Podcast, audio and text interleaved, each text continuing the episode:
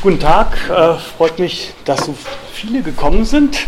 Äh, ja nicht so selbstverständlich, finde ich es nicht, weil Querfront ist jetzt nicht unbedingt ein Begriff, den man täglich in den Zeitungen liest oder der jetzt so äh, populär ist, dass sich, damit die, dass sich damit alle beschäftigen würden.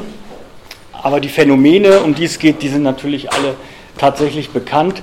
Ich versuche das jetzt mal äh, wir versuchen das heute mal auszu, äh, auszuloten, wo die ideologischen äh, Schnittmengen sind und äh, was die, sozusagen der ideologische Hintergrund dieses Phänomens ist und eben nicht nur äh, bezüglich der neuen völkischen Querfront hierzulande, von der ja in letzter Zeit viel die Rede ist, sondern äh, ich werde insbesondere auch auf die internationale Dimension dieses Phänomens eingehen. Äh, aber fangen wir mal hier vor Ort an. Das ging ja los, die Debatte darum, um diese neue völkische Querfront mit den sogenannten Montagsmahnwachen für den Frieden 2014. Da traf man Linke, Leute aus der Friedensbewegung, aber auch rechtsextreme Reichsbürger und antiamerikanische Verschwörungstheoretiker. Und eigentlich protestierten die gegen den Krieg um die Krim in der Ukraine allerdings auf Seiten Russlands, also des Hauptkriegstreibers. Das war also schon sehr sonderbar, doch dann wurde es noch merkwürdiger, als man dann nebenher auch noch gegen Zinswirtschaft und die Federal Reserve Bank wetterte und dann für ein souveränes Deutschland trommelte und Raumbot für wilde Verschwörungstheorien von 9-11 bis zu Chemtrails und nicht selten mit antisemitischen Untertönen. Das war also schon ein sehr merkwürdiges Phänomen und äh, ungefähr zeitgleich erlebten wir auch das nächste Phänomen, die Pegida. Pegida, AfD, dieser neue Volkszorn, der richtet sich gegen Flüchtlinge und gegen den Islam und ist ja insofern eigentlich überhaupt nicht mit linken Vorstellungen kompatibel. Andererseits richtet sich dieser Volkszorn jedoch auch gegen Europa, gegen den Westen, gegen die USA, die NATO, die bürgerlichen Medien und ganz allgemein gegen die da oben. Und sie finden alle Putin klasse. Und das wiederum sind Positionen, die wir auch von Linken kennen. Jürgen Eldesser, ein früherer Kollege von mir, den wir hier auf dem Bild sehen, der kam mal aus der ganz linken Ecke, aus dem Kommunistischen Bund und ist heute ein wichtiger Rechtspopulist, der mit seinem Kompaktmagazin erst auf den Montagsmahnwachen unterwegs war, dann Pegida unterstützte und Legida, jetzt die AfD und dabei immer den rechtesten Teil. Er hat offen erklärt, dass er linke und rechte Systemgegner zu einer Querfront vereinen möchte. Diese Idee ist natürlich nicht neu. Und sie kommt, zumindest offen propagiert, eigentlich immer aus der rechten Ecke. 1989 gab Michael Kühnen der damalige Führer der deutschen Neonazi-Szene, dem Magazin Tempo ein Interview. Auf die Frage, warum sich Autonome und Neonazis nicht zusammenschließen würden, schließlich würden sie ja beide gegen den Staat kämpfen, antwortete Kühn, sowohl die Autonomen als auch die Nationalsozialisten verachten die bürgerliche Ordnung. Beide hassen die Dekadenz und bekämpfen die Demokratie. Wenn wir das Schweinesystem beseitigt haben, können wir immer noch untereinander ausschließen, welche Ordnung besser ist es ist nie zu einer solchen Zusammenarbeit gekommen, muss man sagen. Aber auf die Idee, dass sich Linke und Rechte doch gegen die Bourgeoisie verbünden könnten, sind auch Kühn und die Tempo-Journalistin nicht als erste gekommen. Das Konzept der Querfront hat seine Wurzeln in der sogenannten konservativen Revolution der Weimarer Zeit. Es sollte keine Linken und Rechten mehr geben, sondern nur noch deutsche Volksgenossen. Als einer der Vordenker der Querfront gilt Arthur Möller van den Bruck. Der Nationalsozialismus und Sozialismus völkisch miteinander verknüpfen wollte. 1923 forderte er, Deutschland solle sich nach Osten zur Sowjetunion hin orientieren, gegen den liberalen Westen, vor allem gegen die USA. Das kennt man also schon irgendwie. Die NSDAP selbst bezog sich nicht nur in, mit ihrem Namen auf den Sozialismus, sondern hatte anfangs auch einen antikapitalistischen, sozialrevolutionären Flügel rund um die Gebrüder Otto und Gregor Strasser. Für Otto Strassers Autobiografie übrigens mit dem Titel Mein Kampf schrieb dann übrigens 1969 der inzwischen verschorbene Schriftsteller und ehemalige PDS-Bundestagsabgeordnete Gerhard Sverenz das Vorwort. Jetzt könnten wir hier also weiter über die nationale Frage reden, wie sie bei der PDS oder heute in der Linkspartei verhandelt wurde und wird.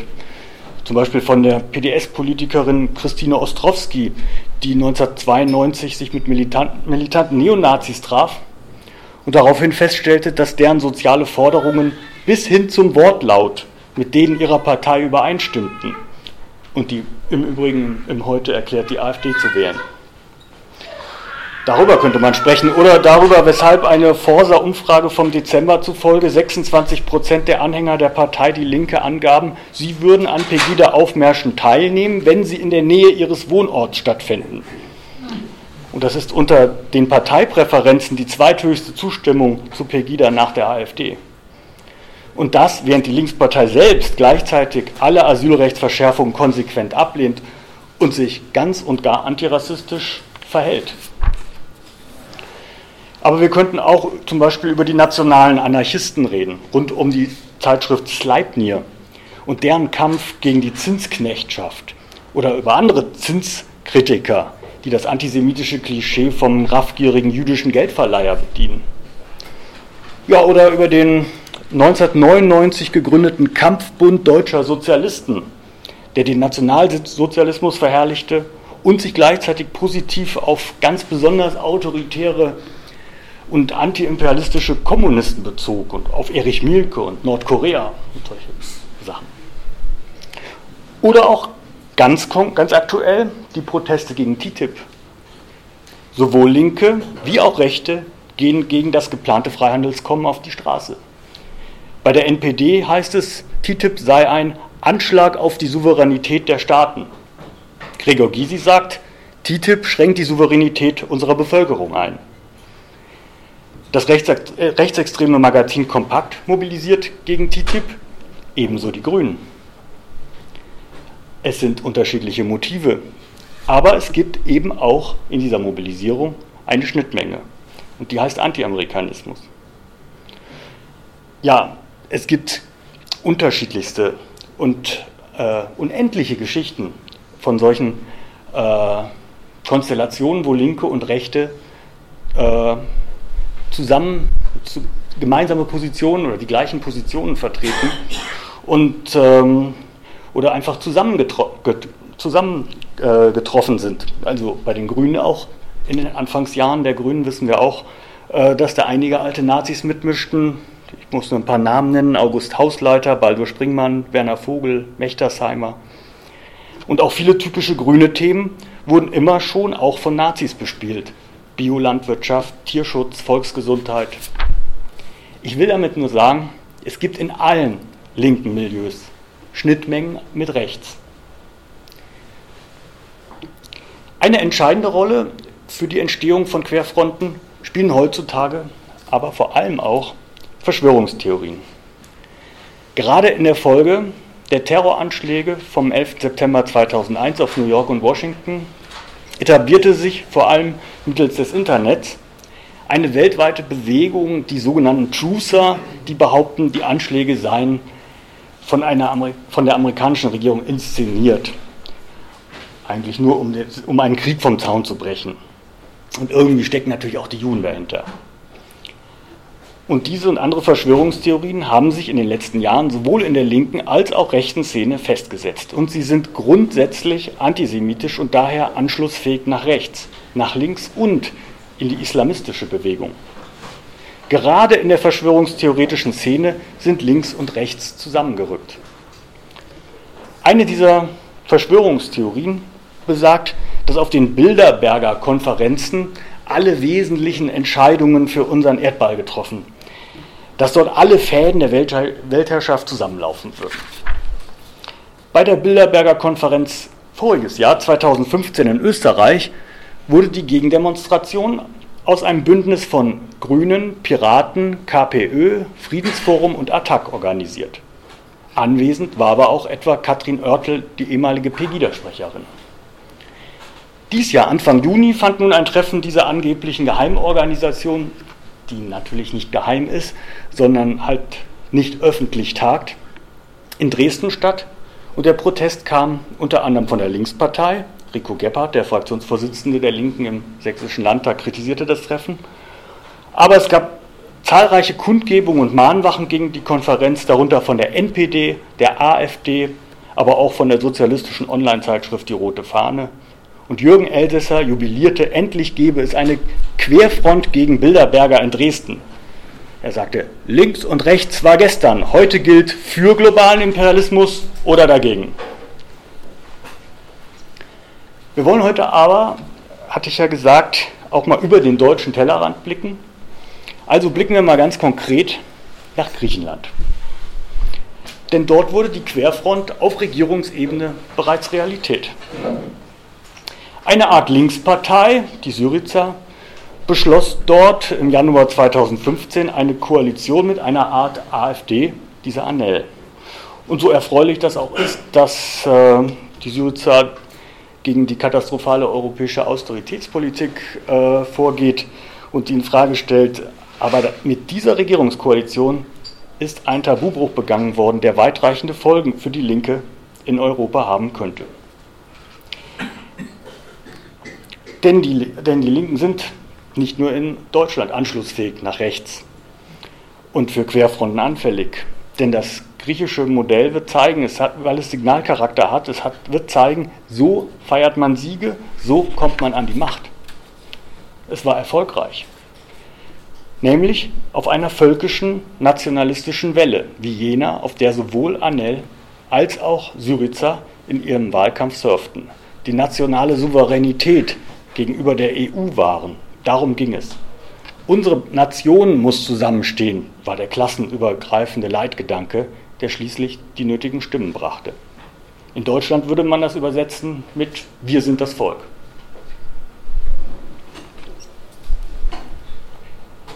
Wer über Querfronten zwischen Linken und Rechten sprechen will, muss aber jetzt erstmal vielleicht nochmal erklären oder klären, was das überhaupt ist, links und rechts.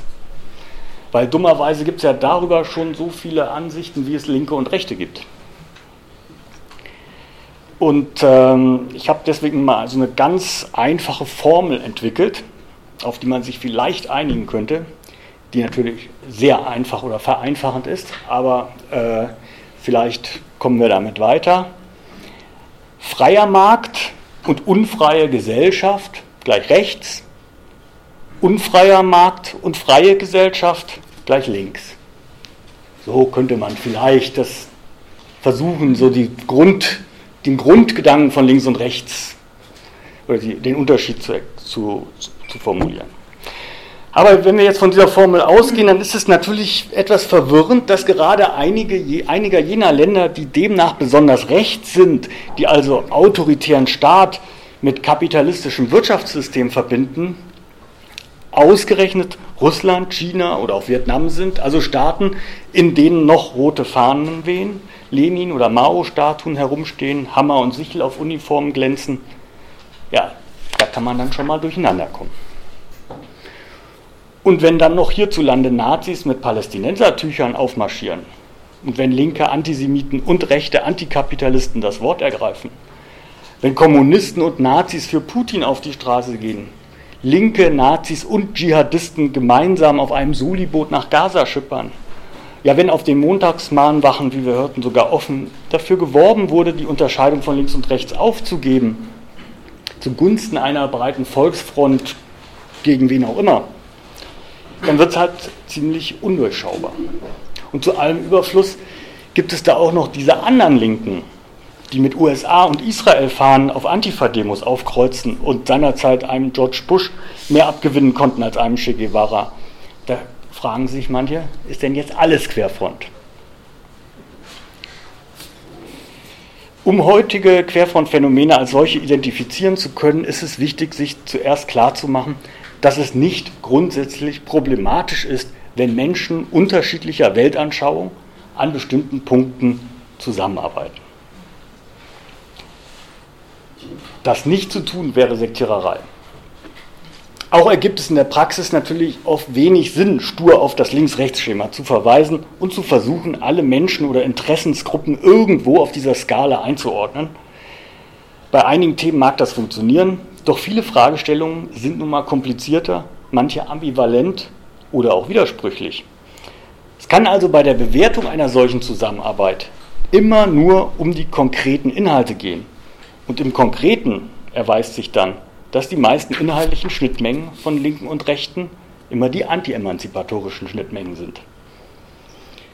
Anti-emanzipatorisch sind aber natür natürlich viele. Nicht nur linke und rechte Bewegungen hierzulande, sondern anti-emanzipatorisch sind natürlich auch islamistische Strömungen weltweit. Anti-emanzipatorisch zu sein ist also schon eine gute Voraussetzung für die Bildung einer Querfront.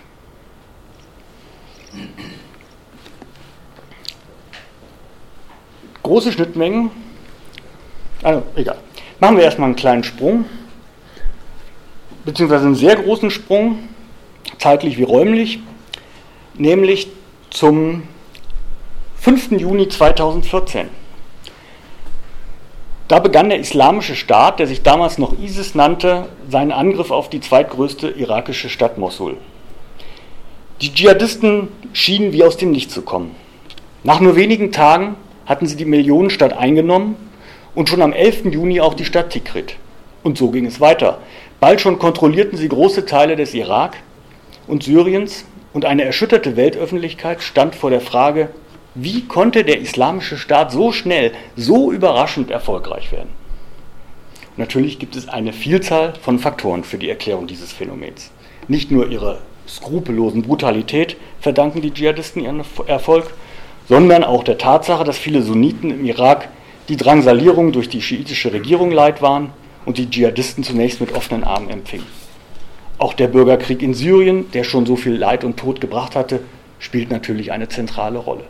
Nicht wenige Menschen sehnten sich nach einer ordnenden Macht. Außerdem waren vor allem durch die Diktaturen in Saudi-Arabien und Katar verschiedene islamistische Teile der Assad-Opposition mit Waffen versorgt worden.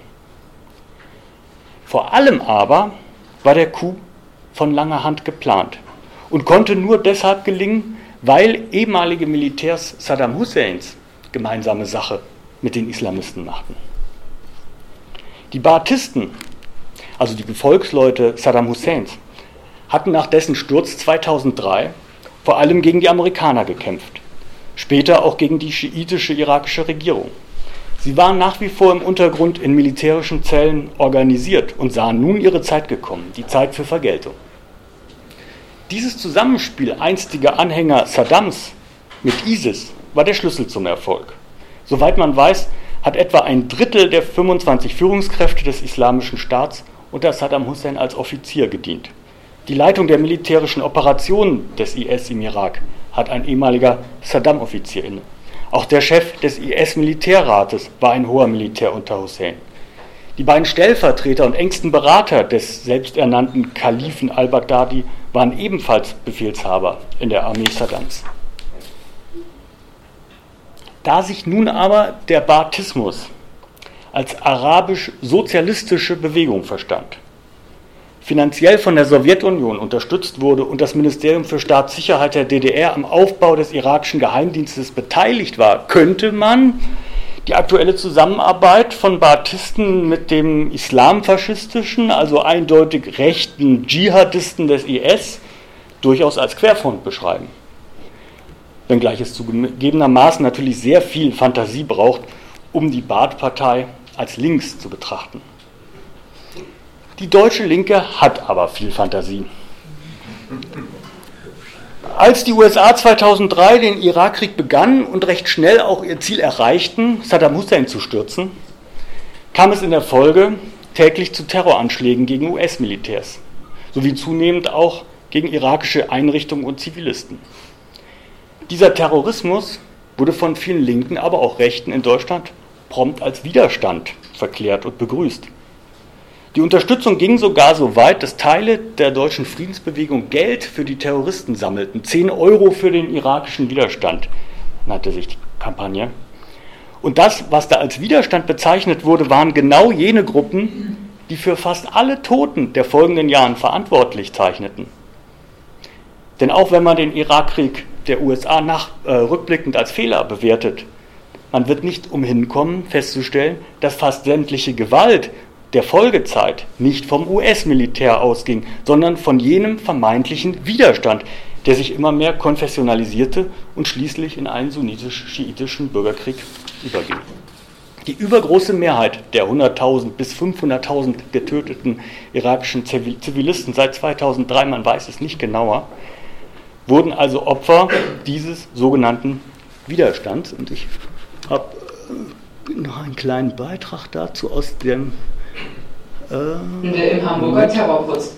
Es ist das eine, gegen den Irakkrieg zu demonstrieren. Aber es ist etwas ganz anderes, aktiv Widerstandskämpfer und damit auch Getreue Saddam Husseins zu unterstützen, die im Nachkriegs-Irak in erster Linie Terror verbreiten. Und das dann noch als Engagement für den Frieden zu verkaufen. Ivo Božic, John Götz und Volker Steinhoff über deutsche Pazifisten, die äußerst kriegerische Ansichten haben. Jeden Tag neue Anschläge im Irak.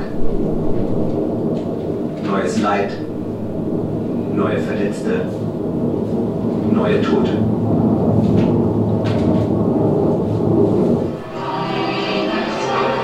Weihnachtsstimmung in Heidelberg. Vom Leid im Irak ist hier wenig zu spüren. Die örtliche Friedensgruppe hat sogar Verständnis für die Anschläge. Ich denke schon, dass es ein Recht auf bewaffneten Widerstand gibt, wenn es anders nicht geht.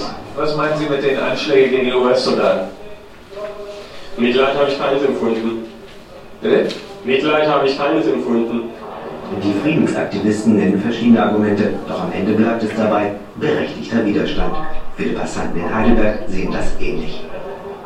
Wenn jemand in mein Land reinkommen würde und würde dort, sag ich mal, das Heft an sich nehmen und tun und lassen, was er will, ähm, dann würde ich mich wohl auch wehren.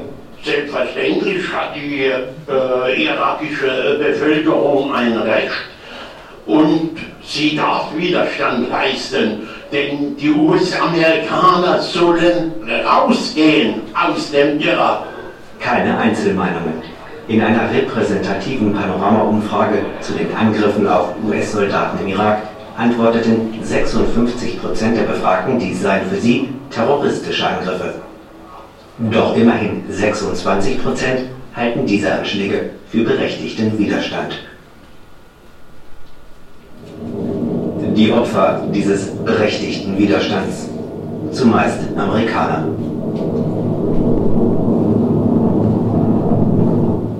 Bundeskongress der Friedensgruppen am vergangenen Wochenende in Kassel. Einer der führenden Köpfe der Bewegung, Joachim Gilja aus Heidelberg. Der Friedensaktivist bekennt sich zum bewaffneten Kampf im Irak.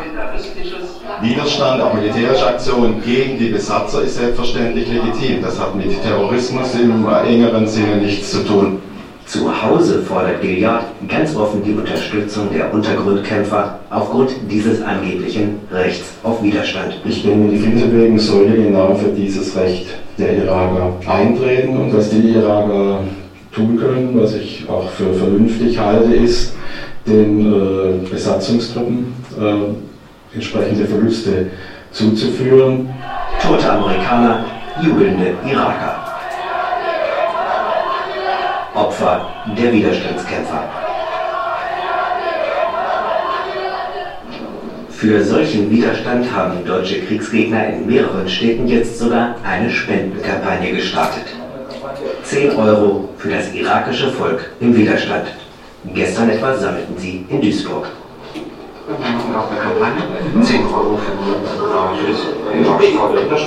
Die Kampagne hat offenbar Erfolg. Auch die konspirative Geldübergabe ist schon geplant.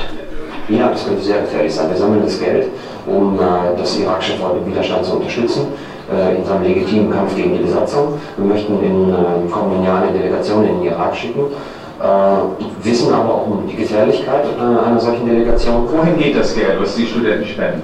Der Ansprechpartner im Irak ist die Irakisch-Patriotische Allianz, ein Zusammenschluss aus allen ähm, politischen Spektren der irakischen Gesellschaft. Was diese patriotische Allianz so macht, zeigt sie verlaufen der Kamera. Terroranschläge. Ehrfürchtig betrachten die Duisburger solche Aufnahmen. An diese Organisation wollen sie schließlich spenden. Bei dieser irakischen patriotischen Allianz ist man an der richtigen Adresse, wenn es um das Töten von Amerikanern geht. Stolz brüsten sich die Kämpfer mit ihren Anschlägen.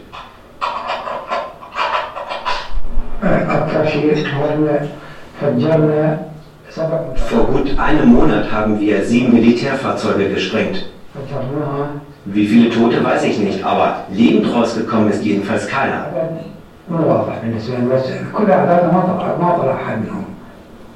Ganz unvermummt treten leitende Funktionäre dieser patriotischen Allianz in Deutschland auf.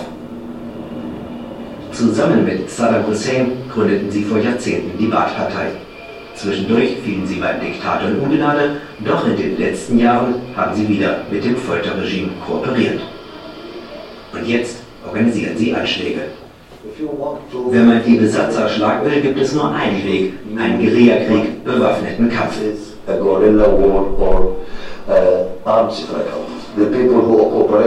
Die Leute, die mit der Besatzung kooperieren, etwa Polizisten, alle diese Leute sind Ziele für uns. Die Kooperation der Patriotischen Allianz mit Saddam Husseins Baath-Partei hat den Krieg offenbar überlebt.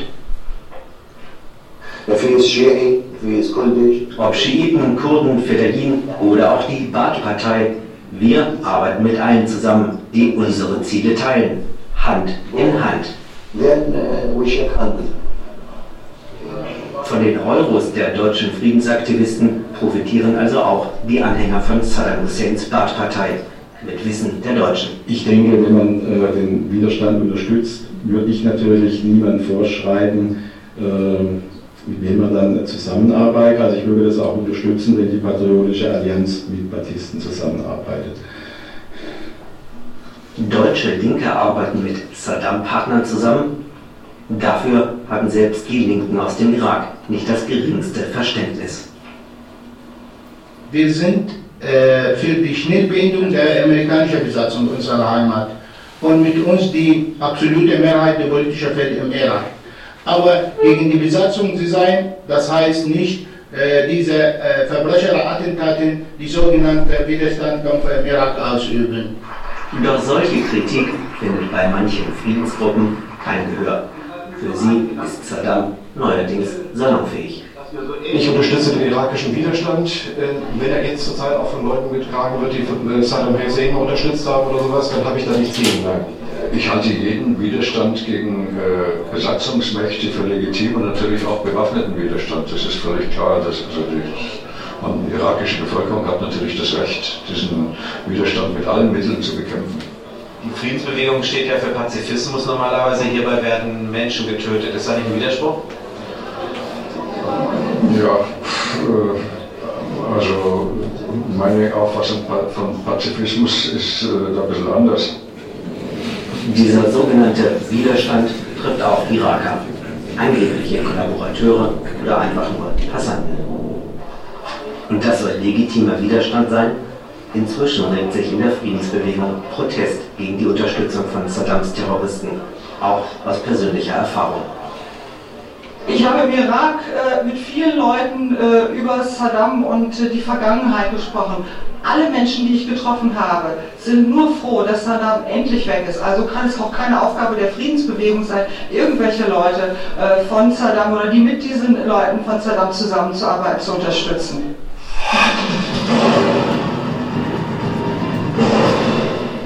Es waren die weltweit erst. Von wann war das? Der Beitrag ist jetzt allerdings schon von 2005 war mal zu lesen. War? Fünf, wirklich? Ja, so ungefähr. Sein. Muss ja kurz danach gewesen sein. Ich glaube sogar noch, ich glaube, er ist sogar noch 2003, sogar noch Dezember 2003, glaube ich, war es. Ja. Das heißt also, da der, das ganze Desaster ging ja danach eigentlich erst los. Also die, äh, das richtige Blutvergießen begann da ja eigentlich erst. Ähm,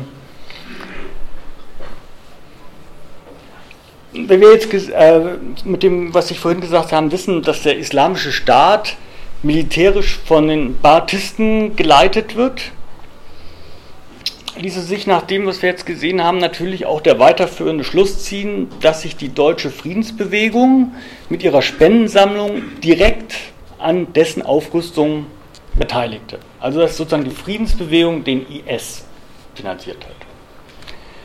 Das wird sich glücklicherweise nur um ein paar hundert oder tausend Euro gehandelt haben, die da tatsächlich zusammengekommen sind und eine für das Kriegsgeschehen vermutlich völlig unerhebliche Summe. Und zudem wollten die linken Antiimperialisten natürlich nicht bewusst eine religiös-fanatische Bewegung unterstützen. Ihre Solidarität galt in erster Linie den Baathisten, in die sie eine linke sozialistische Restsubstanz hineinprojizierten. So falsch das auch war. Es hätte ihnen auch auffallen müssen, dass nicht nur, weil sich auch deutsche Neonazis positiv auf den Baptismus bezogen. Aber ähnlich verhielten sich große Teile der deutschen Linken, als der nächste Baathist in Bedrängnis geriet, nämlich beim Aufstand gegen das Regime Bashar al-Assads in Syrien Anfang 2011. Zwar wurden hierzulande keine Waffen für Assad gesammelt, aber dessen Krieg gegen die eigene Bevölkerung wurde von der Friedensbewegung mit lautem Schweigen und gepflegter Ignoranz bedacht. Und keine Soli-Flotte machte sich auf den Weg, keine Demonstrationen gegen Assad waren auf der Straße zu sehen. Im Gegenteil. Wenn sich antiimperialistische Linke äußerten, dann stellten sie sich zumeist mehr oder weniger direkt hinter Assad. Dies konnte man sehr gut im neuen Deutschland und in der jungen Welt beobachten. Wie zuvor Saddam Hussein galt, galt Assad als Baathist weiterhin tendenziell als Teil einer antiimperialistischen Front gegen den Westen, gegen die USA. Kein Wunder also, dass auch der inzwischen verstorbene Anführer des sogenannten Sozialismus des 21. Jahrhunderts, der venezolanische Präsident Hugo Chavez, seinen, wie er sagte, Bruder Assad unterstützte. Infolge der Kämpfe im Irak und nach dem Wahlsieg der Hamas im Gazastreifen wurden auch bei der Partei die linke islamfaschistische Organisationen salonfähig. 2006 wollte der Bundestagsabgeordnete Wolfgang Gerke von der Linkspartei den Sprecher der Hamas zu einer Nahostkonferenz nach Berlin einladen. Er konnte davon abgehalten werden. 2007 veröffentlichte der Mitarbeiter der linken Bundestagsabgeordneten Ulla Jelpke, Nikolaus Brauns, ein Buch, in dem offen für eine links-dschihadistische Querfront geworben wird. Er forderte ein Bündnis des islamisch-religiösen Widerstands gegen Imperialismus und Zionismus mit der säkularen Linken. In dem Buch schreibt der Sprecher der antiimperialistischen Koordination aus Wien, AIK, Willi Langthaler, Zitat, es lassen sich zahlreiche Beispiele finden, wo der Islamismus nicht nur eine antiimperialistische, sondern auch eine sozial fortschrittliche Rolle spielt, wie bei der libanesischen Hisbollah oder beim palästinensischen islamischen Dschihad. Jürgen Eldesser lobte damals natürlich das Buch. Mit Hisbollah und Hamas gegen das Empire. Und vor allem natürlich gegen Israel. 2010 wird das linke Bündnis mit der Hamas konkret. An der Free Gaza Flottille der Mavi Marmara nehmen Bundestagsabgeordnete der Linkspartei, türkische Faschisten und Islamisten gemeinsam teil. Hier sitzt die rot-braun-islamistische Querfront auch ganz praktisch zusammen in einem Boot. Und das ist Querfront im Weltmaßstab. Linke Antiimperialisten solidarisieren sich mit anderen Antiimperialisten und nationalen Befreiungsbewegungen gegen einen Feind, den sie Imperialismus nennen und mit dem sie immer nur die USA und ihre Verbündeten meinen. Der Imperialismus anderer, zum Beispiel aktuell der von Wladimir Putin oder der chinesische Wirtschaftsimperialismus, die führen bekanntlich nicht zu linken Protesten. Der gemeinsame Feind heißt USA und dabei mitgedacht immer auch Israel und das ist der Kit für diesen Antiimperialismus. Und gleiches gilt für die neue, diese neue Friedensbewegung. Auch sie ist vor allem anti-westlich, anti-amerikanisch. Und es ist derzeit offenbar Usus, dies dadurch zum Ausdruck zu bringen, dass man sich im Gegenzug mit dem autoritären russischen Regime Wladimir Putin solidarisiert. Putin wird völlig realitätsfern zum Gegenpol aller hiesigen Verhältnisse imaginiert. Er erscheint als die Alternative. Auf ihn können sich linke und rechte Nationalisten und Europagegner, Anti-Amerikaner und Antisemiten, Lügenpresseschreier und Homofeinde, Friedensbewegte, Verschwörungstheoretiker und Pegida-Rassisten, Wertkonservative und ostalgische Sowjetfreunde einigen. Freunde Putins finden sich in der Linkspartei, der DKP, bei der Jungen Welt und bei der Friedensbewegung, ebenso wie bei der AfD, der NPD, der FPÖ, dem französischen Front National, der griechischen Goldenen Morgenröte, der ungarischen Jobbik, der italienischen Lega Nord, dem belgischen Flams Belang und vielen weiteren rechtsextremen europäischen Gruppierungen.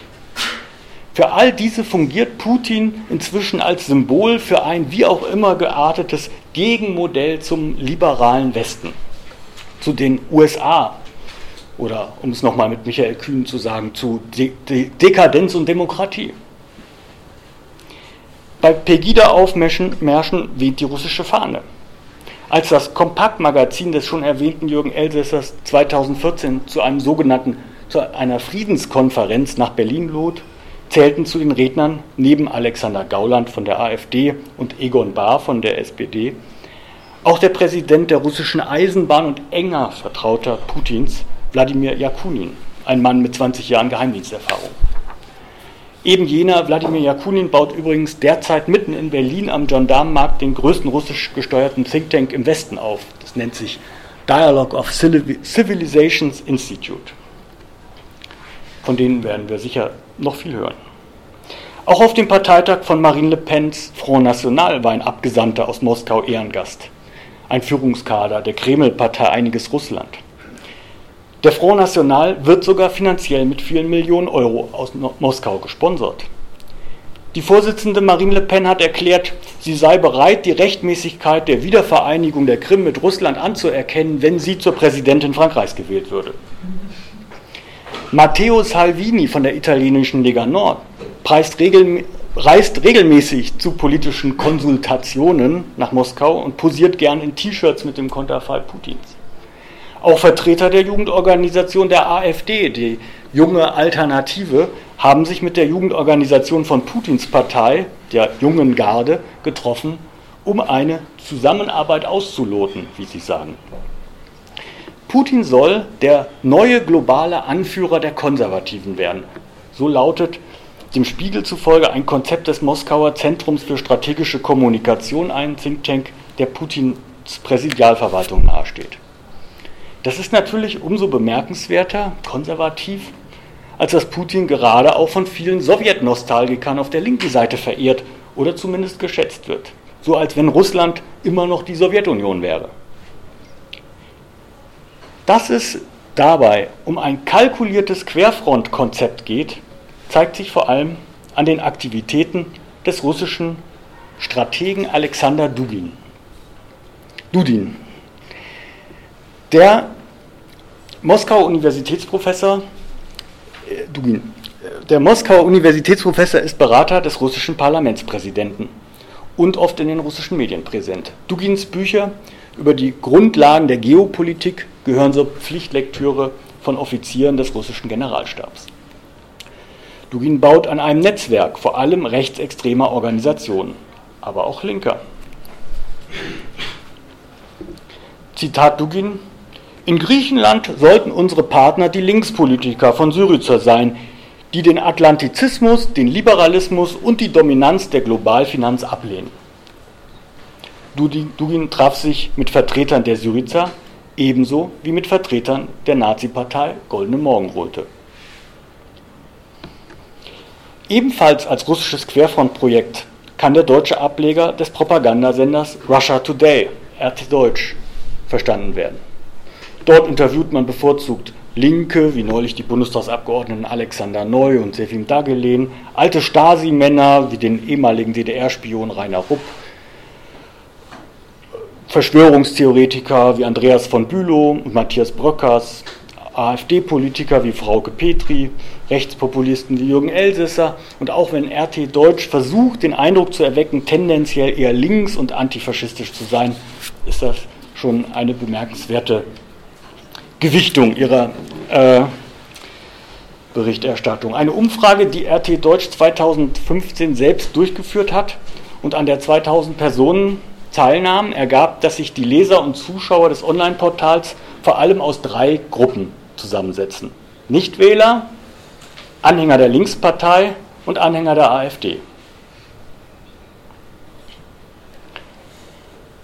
Querfronten jenseits marginaler linker und rechter Szeneräume im globalen Rahmen und mit realer politischer Relevanz existieren jedoch nicht erst seit Wladimir Putin geostrategisch in die Offensive gegangen ist.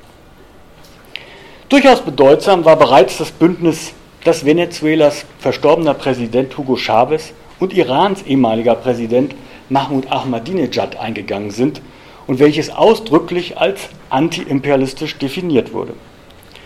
Als Ahmadinejad im Jahr 2006 zum ersten Mal Venezuela besuchte, verkündeten die beiden Machthaber die Stärkung ihrer Allianz gegen das Imperium der USA. Das sozialistische Venezuela unterstützte in der Folge den klerikal-faschistischen Iran bei seinem Atomprogramm und als Chavez im März 2013 starb, ordnete Ahmadinejad Staatstrauer im Iran an und würdigte den Verstorbenen als Symbol des Widerstands gegen den Imperialismus. Die enge Allianz der beiden sich selbst als Bruderstaaten bezeichnenden Staaten, hier, also hier ein durch und durch anti-emanzipatorisches, autoritäres, repressives, religiös-fundamentalistisches Regime, dort eine Regierung mit dem Anspruch, den Sozialismus des 21. Jahrhunderts zu repräsentieren, reicht von wirtschaftlichen bis zur militärischen Zusammenarbeit. Und sie besteht fort. Denn Chavez Nachfolger im Amt, Nicolás Maduro, war von Anfang an für dieses Bündnis wesentlich mitverantwortlich. Schon 2006, gleich zu Beginn seiner Amtszeit als Außenminister, nahm er in Teheran an der dritten internationalen Solidaritätskonferenz für das palästinensische Volk teil. Und was das iranische Regime unter Solidarität mit dem palästinensischen Volk versteht, dürfte bekannt sein. Nämlich wie es der religiöse Führer Ali Khamenei 2012 formulierte, das Herausschneiden des Krebsgeschwürs namens zionistisches Regime Israel. Als Außenminister sorgte Maduro dafür, dass der Iran einen Beobachterstatus im linken Wirtschaftsbündnis ALBA erhielt. Der Iran wurde zum zweitgrößten Investor in Venezuela. Hunderte iranische Techniker und Spezialisten kamen nach Caracas und auch die militärische Kooperation wurde intensiviert. Und dieses Bündnis besteht wohlgemerkt nicht, weil irgendeiner der Beteiligten der Meinung ist, es handle sich bei beiden Partnern um irgendwie linke Regierungen. Nein, es ist erklärtermaßen kein innerlinkes Bündnis, sondern eines zwischen einem linken und einem islamistischen, also rechtsextremen Regime. Und deswegen haben wir es hier mit einer echten Querfront zu tun, die sich selbst als antiimperialistisch bezeichnet. Aber der Begriff Querfront der kann gelegentlich auch in die Irre führen. Weil er suggeriert, dass es eine gerade Frontlinie zwischen zwei sich klar gegenüberstehenden politischen Blöcken gäbe. Treffender wäre es, von Schnittmengen zu sprechen, die sich zwischen verschiedenen politischen Positionen ergeben und die in der Regel auf gemeinsamen Feindbildern aufbauen und anhand derer dann eine gemeinsame Organisierung oder Mobilisierung stattfindet. Ich will das mal an einem besonders verwickelten Fall aufzeigen, an der Geschichte des Schweizer Altnazis und Bankiers François Genoux, wie sie Willy Winkler in dem sehr lesenswerten Buch Der Schattenmann sehr schön dokumentiert hat. Das wird jetzt wirklich etwas verwirrend, denn äh, alle diese Leute, die Sie da jetzt sehen auf der Folie, äh, die kommen davor und äh, spielen da eine Rolle und sie haben alle in gewisser Weise miteinander zu tun. 1936 reist der junge François Genoux als jugendlicher Hitler-Fan aus der Schweiz in den Nahen Osten. Dort gerät er in den arabischen Aufstand. Er sieht Parallelen zwischen diesem und dem Kampf seiner deutschen NS-Idole. Denn schließlich gehe es, wie er sagt, hier wie dort um die Bekämpfung des internationalen Judentums. Dafür Genou der arabische Nationalismus und die antikoloniale Bewegung Teil desselben Kampfes sind, wird er zum Geschäftspartner des Muftis von Jerusalem, Mohammed Amin al-Husseini, der wiederum mit NS-Deutschland zusammenarbeitet. Wir haben ja neulich dieses Bild da oben äh, in den Zeitungen gesehen. Als Genou jedoch später die sozialistisch-algerische Befreiungsfront FLN unterstützt. Er regelt die Geldgeschäfte für die FLN aus seinen antikolonialen Beweggründen heraus, trifft er dabei auch jede Menge Linke. Und er schreibt, der Kampf für Algerien, der die Krönung der Dekolonialisierung darstellt, wurde weltweit enthusiastisch begrüßt. Die meisten Kämpfer kamen von weit links, wo man an die großen Prinzipien glaubt, ich kam aus einer anderen Ecke, vom arabischen Nationalismus, von Gamal Abdel Nasser und vom Kampf für das Palästina Mohammed Amin al-Hussein. Ich war glücklich, Männer und Frauen zu begegnen, die einen anderen Hintergrund hatten, mit denen ich aber das eine gemeinsam hatte, das Engagement für die Entkolonialisierung der dritten Welt, sagt also dieser Altnazi. Genou finanziert im Weiteren die Verteidigung des Nazi-Verbrechers Adolf Eichmann und engagiert für den Schlechter von Lyon, Klaus Barbie, einen Anwalt, nämlich Jacques Vergès. Der wiederum ist ein Freund des kambodschanischen Maoisten und Massenmörders Pol Pot und fungiert später zudem als Rechtsbeistand von Slobodan Milosevic, der als Sozialist 1998 eine Koalitionsregierung mit der rechtsextremen serbischen radikalen Partei Vojislav Šešelj einging, was der kommunistische Autor Werner Pirker in der Tageszeitung Junge Welt so kommentierte. Beide, Milosevic und Šešelj, sind Dissidenten der neoliberalen Globalisierung. Das Problem ist nicht das angeblich rot-braune Bündnis Milosevic-Šešelj, das Problem ist eine Linke, die ihre Vorstellungen von Aufklärung und Fortschritt in geistiger Verbundenheit mit dem herrschenden Liberalismus entwickelt und sich so in Komplizenschaft mit der neoliberalen Reaktion, dem wirklich relevanten Rechtsradikalismus unserer Zeit begibt. So begründet man dann ein Bündnis zwischen links und rechts. Šešel paktiert aber nicht nur mit Milosevic und allen möglichen rechtsextremen Parteien Russlands und Europas, er würdigt auch seinen alten Freund Saddam Hussein als Waffenbruder und als Symbol des Widerstands gegen die neofaschistische US-Barbarei. Jacques Vergès, der Anwalt, wird auch Anwalt des Terroristen Ilis Ramirez Sanchez, genannt Carlos. Altnazi Genou, der sein Geld mit Urheberrechten an Nachlässen, alt, na, an Nachlässen alter Nazi-Größen wie Josef Goebbels verdient, freundet sich seinerseits mit Carlos an und unterstützt fortan aktiv die marxistische palästinensische Befreiungsfront PFLP, die als Teil der PLO wiederum, wie auch Carlos selbst, mit der deutschen RAF zusammenarbeitet, unter anderem bei der Flugzeugentführung 1977. Zuvor hatte die PFLP bereits die erste Generation der RAF unter der Leitung des heutigen Neonazis Horst Mahler in ihrem Camp im Libanon, in Jordanien und im Irak ausgebildet. Aber auch die rechtsextreme Wehrsportgruppe Hoffmann pflegte beste Kontakte zur PFLP und trainierte tatsächlich im selben Camp im Libanon wie die frühe RAF.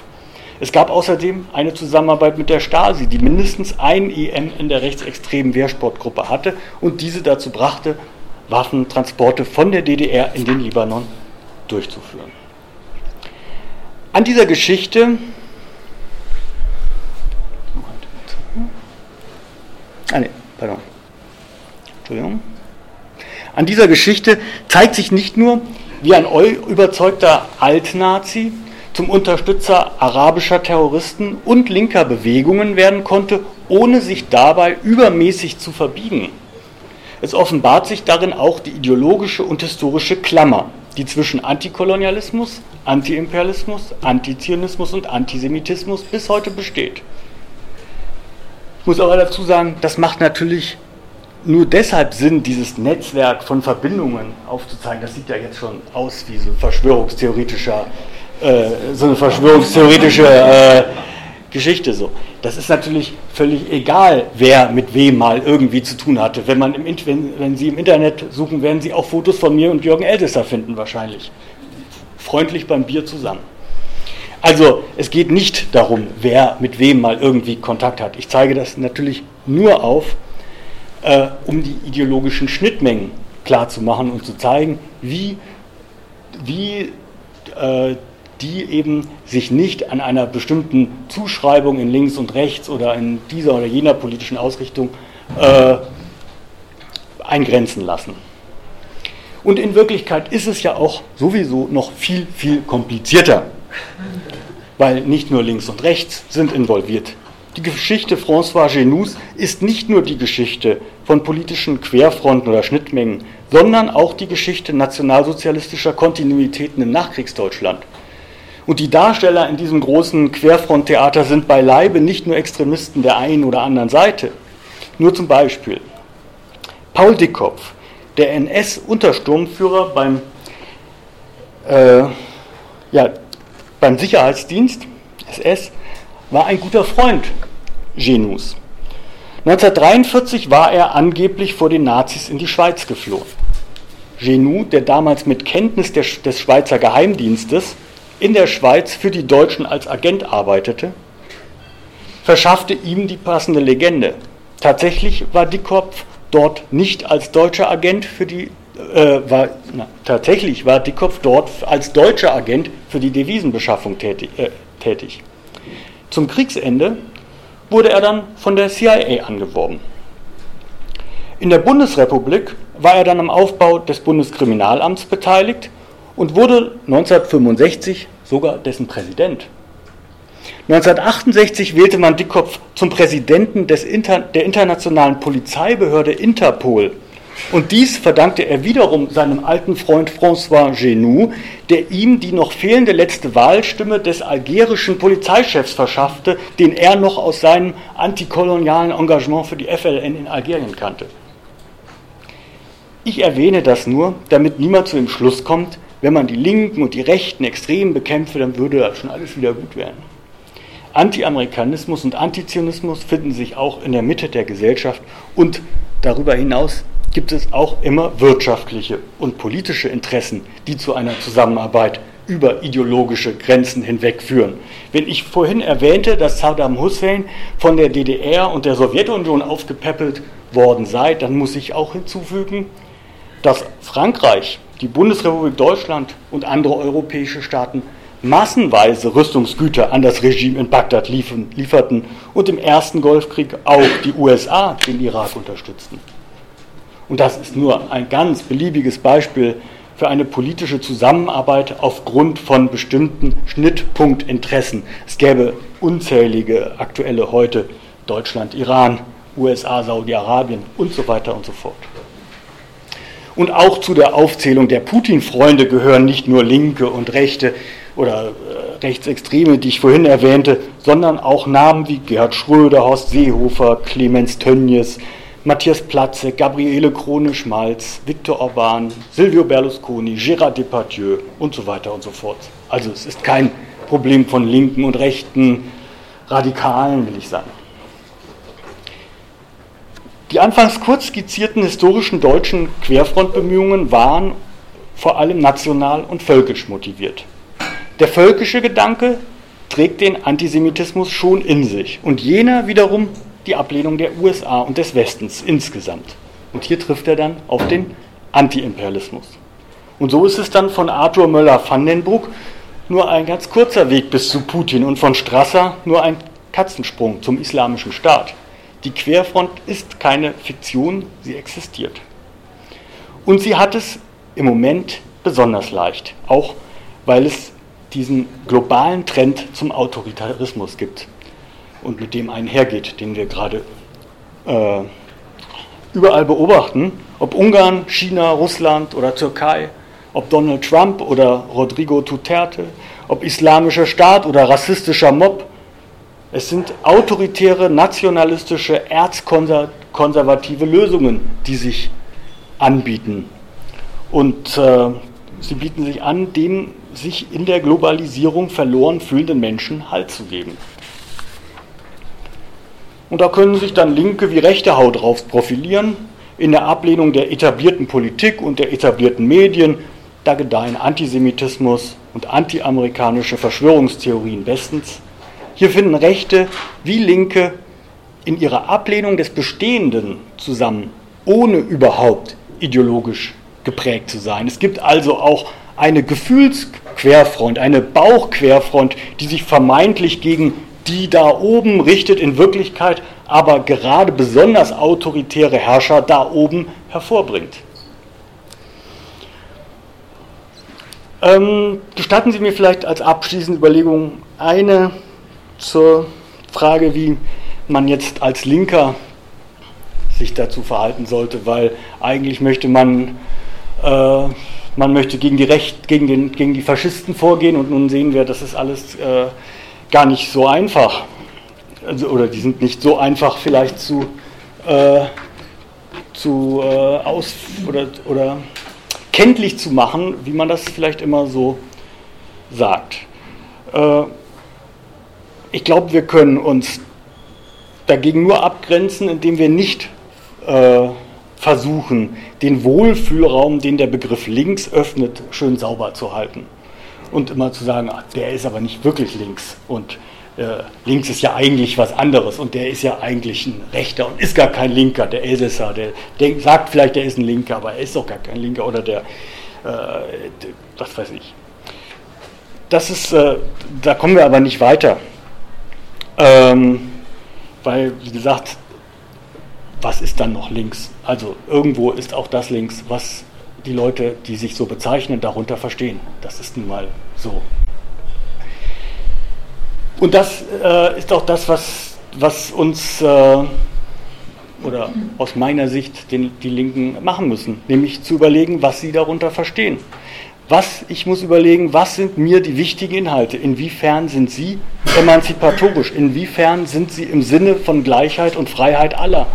Inwiefern stehen sie autoritären, nationalistischen, sexistischen, rassistischen, menschenfeindlichen Auffassungen gegenüber? Das gibt keinen Sinn, den rechten Linken abzusprechen, links zu sein. Wir können nur versuchen, ein anderes, ein besseres Links zu definieren und dafür zu streiten. Aber man muss es selber sich, man muss es selbst immer im Einzelnen definieren. Es gibt keine Schubladen, auf die wir da äh, zurückgreifen können, das will ich sagen. Ja, damit wäre ich Ende meines äh, Vortrags.